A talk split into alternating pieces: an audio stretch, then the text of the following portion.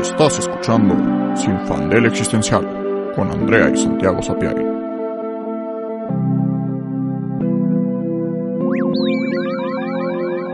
En el episodio de hoy, fucking Matt Damon. Pinche Matt Damon.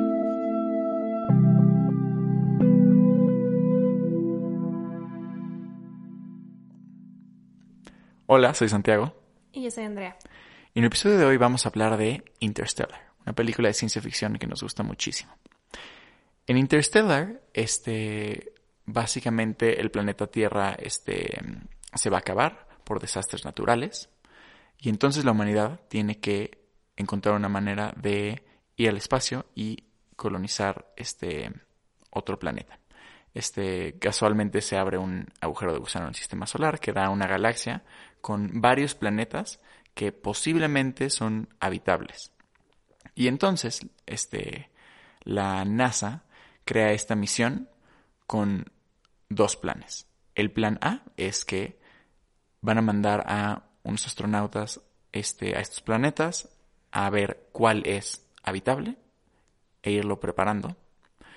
En lo que en la Tierra, en la Tierra resuelven una manera de meter a toda la humanidad eh, en algún tipo de nave para llevarlos después a este planeta y popularlo.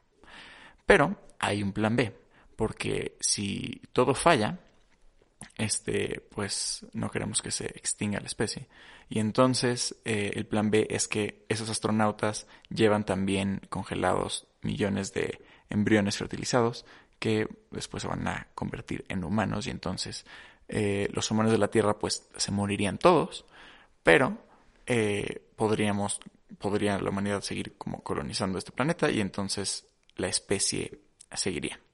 Ahora, lo interesante en la película es que este, por el final, el protagonista, Matt Damon, digo, el protagonista, Matthew McConaughey, Es que odia mucho a Matt Damon, entonces eh, Lo siento. eh, llegaremos a esa parte. el protagonista, Matthew McConaughey, este, tiene dos hijos en la Tierra y se entera que en realidad nunca hubo plan A. El único plan era el plan B. Y que desde el principio estábamos, se estaba planeado que pues si la gente de la Tierra pues ya se iba a morir y ni modo, pero la especie iba a seguir, entonces qué padre. Y él obviamente se enoja muchísimo porque tiene hijos en la Tierra y porque le parece como una cosa como súper inaceptable. Y entonces hace todo un trip súper raro, este, con dimensiones y logra salvar a la humanidad. Ahora, lo que queremos hablar en este, con esta película, que podrían pensar como, ah, pues vamos a hablar de viaje interestelar, vamos a hablar del espacio-tiempo, de las dimensiones. No, no vamos a hablar de eso, vamos a hablar de la empatía. Porque algo muy interesante eh, sobre esta película es que el tema del plan B, que el, el doctor Brandt, que es el que eh, tuvo la idea de este plan y de mandar a las personas, a, estos astronautas, a otra galaxia a explorar por planetas, dice algo que se me quedó súper grabado, que habla sobre la empatía. Dice que la, el gran problema de la humanidad es que nuestra empatía se extiende a muy pocas personas y se extiende a las personas que están cerca de nosotros. No podemos tener empatía por la humanidad entera. No podemos tener empatía por alguien a quien no conocemos, por alguien que en nuestra mente es hipotético. Y por eso el Dr. Brandt les miente a los astronautas y les dice que el plan A existe, porque el protagonista lo que quiere es salvar a sus hijos, lo que lo impulsa a buscar eh, este otro planeta que sea habitable es poder salvar a sus hijos y a la gente que conoce, no realmente algo como súper eh, no egoísta de salvar a la humanidad. Pero yo no creo, o sea, en la, en la película creo que aunque, aunque el protagonista eh, tenga esta visión pues más humana de pues que te importe la gente a tu alrededor y no gente hipotética, siento que sí pintan un poco al Dr. Brandt como un, un visionario, ¿no? Lo pintan así como, o sea, aunque, aunque técnicamente es el malo de la película, si es que hay un malo de la película, Em, el malo es Matt Damon. El malo es Matt Damon. sí, sí, es cierto, el malo es Matt Damon.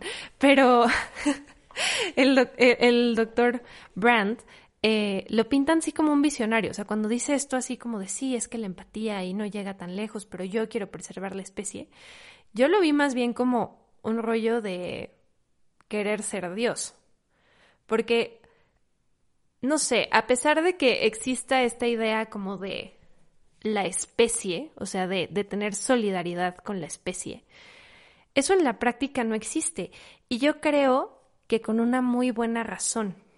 Yo creo que la que no tengamos una empatía que pueda englobar a toda la humanidad tiene sentido, porque la empatía es una herramienta de la supervivencia, sirve para algo, no es algo como altruista maravilloso que no tiene que ver con el ego. La empatía tiene una aplicación eh, material real. Y por eso en Interstellar yo estoy del lado de Matthew McConaughey. Si a mí me dicen, ok, te vas a subir a una nave espacial y vas a ir a repopular la Tierra y vas a dejar a todas las personas que quieres aquí a que se mueran, pero X, porque vas a salvar a la especie, yo diría, no, no, y, o sea, perdón, pero métete el embrión por ahí porque no, eso no va a funcionar. Eso, eso no, ni siquiera creo que tenga sentido. Es más, se me haría cruel forzar a más gente a existir. Exactamente. Yo pienso como Andrea y incluso un poco más allá, yo ni siquiera este aceptaría el plan B y hasta se me hace inmoral, porque el problema con el plan B, ¿no? Esta idea de que pues sí, los humanos que existen ya va, pero sigue la especie es que está basado en, en, en vida hipotética. O sea, al final, en, en, en ese momento de, la historia, pues es que suena, suena lógico, suena obvio, pero quien existe es quien existe, es quien está vivo y quienes están vivos son pues los humanos en la Tierra. Y si esos humanos se mueren todos, pues, pues ya, o sea, ya, ya, ¿qué importa? ¿Qué necesidad de, de, de colonizar para que siga la especie? ¿Qué, necesidad de crear más vida? De someterla a, a ver, sobrevive en este planeta, este, en otra galaxia, eh, empezamos desde cero la humanidad. O sea, que, pero, pero, al final, deja todo eso, simple y sencillamente no existen. O sea, esos embriones no, no, no, no existen, no es gente que existe y entonces ¿para qué hacerla existir?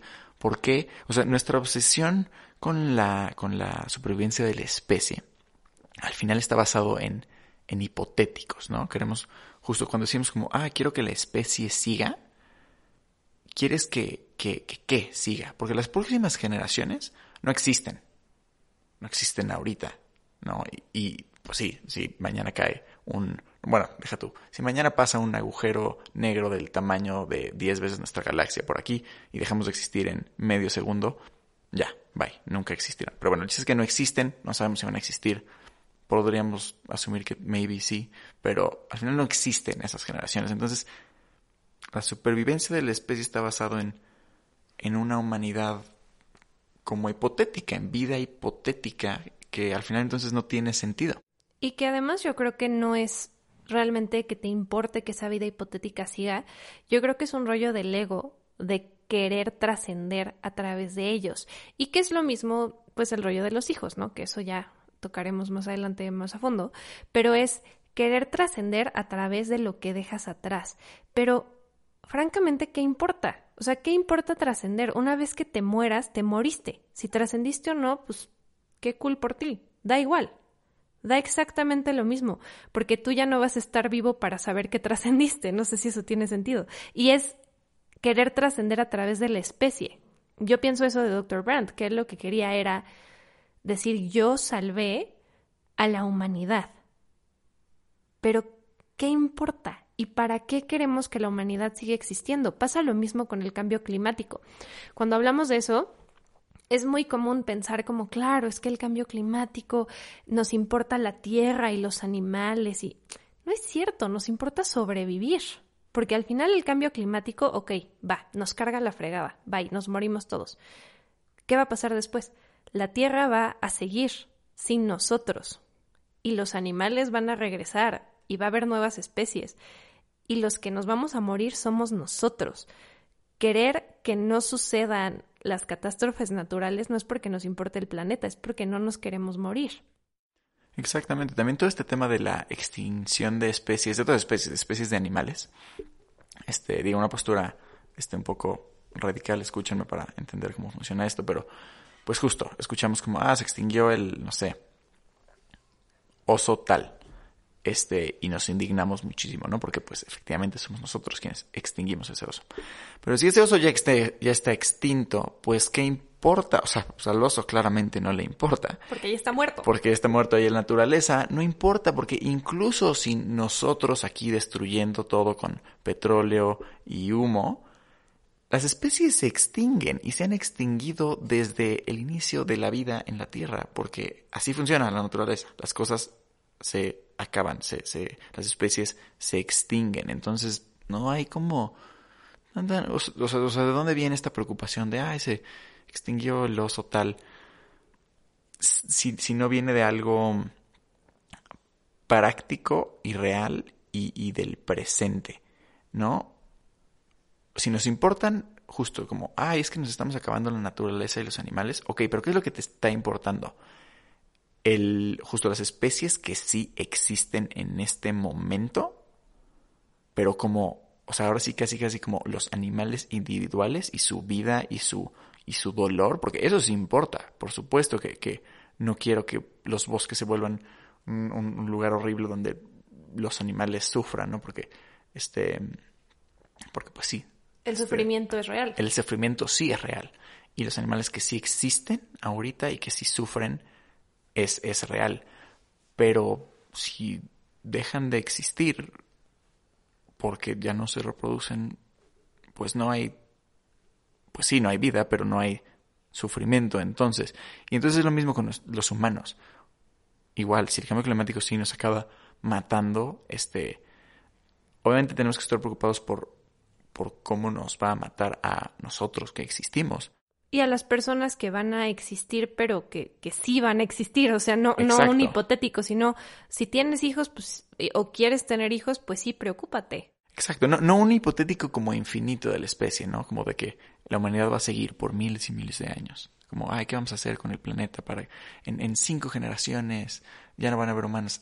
Y, y. Sí, es, creo que es, es por eso que ese plan B o sea, a pesar de que no sea ese el razonamiento de los astronautas que, que mandó Dr. Brandt, pues sí termina en eso. Es como, ¿por qué colonizaríamos otro planeta para repetir la historia otra vez? ¿No? O sea, ¿cuál es el punto de, de, de esa trascendencia? Y creo que por eso esa empatía que tenemos por las personas cercanas o por el sufrimiento que sí existe y que sí es evidente es importante, porque como dice Santiago, no es que no importe que se extingan las especies. O sea, la extinción en sí no importa, lo que importa es el sufrimiento, porque al final es mucho peor sufrir que no existir. Y también, ¿por qué estamos presuponiendo que la existencia es algo positivo, porque a ver, si vas a mandar a un montón de embriones fertilizados a un planeta inhóspito en el que te aseguro que van a sufrir porque no es un planeta hecho para los humanos, estás asumiendo que existir, incluso con sufrimiento, es mejor que no existir. ¿Y por qué? Eso no tiene nada de sentido, está basado otra vez en proyecciones de creer que la humanidad como concepto importa. Yo creo que las personas individuales importan, pero la humanidad como concepto da igual. Si nos extinguimos, pues nos extinguimos y saludos. Y también aquí es donde entra el pinche Matt Damon, porque en Interstellar eh, él está en uno de los varios planetas que se supone que son habitables en esta galaxia. Y en este punto los astronautas que están allá ya no tienen suficiente eh, gasolina para llegar a otro planeta más, tienen que escoger un planeta. Y todos estos eh, astronautas que mandaron antes, que están en estos posibles planetas, en estos planetas que posiblemente funcionen, tienen una manera como de comunicarse con señales.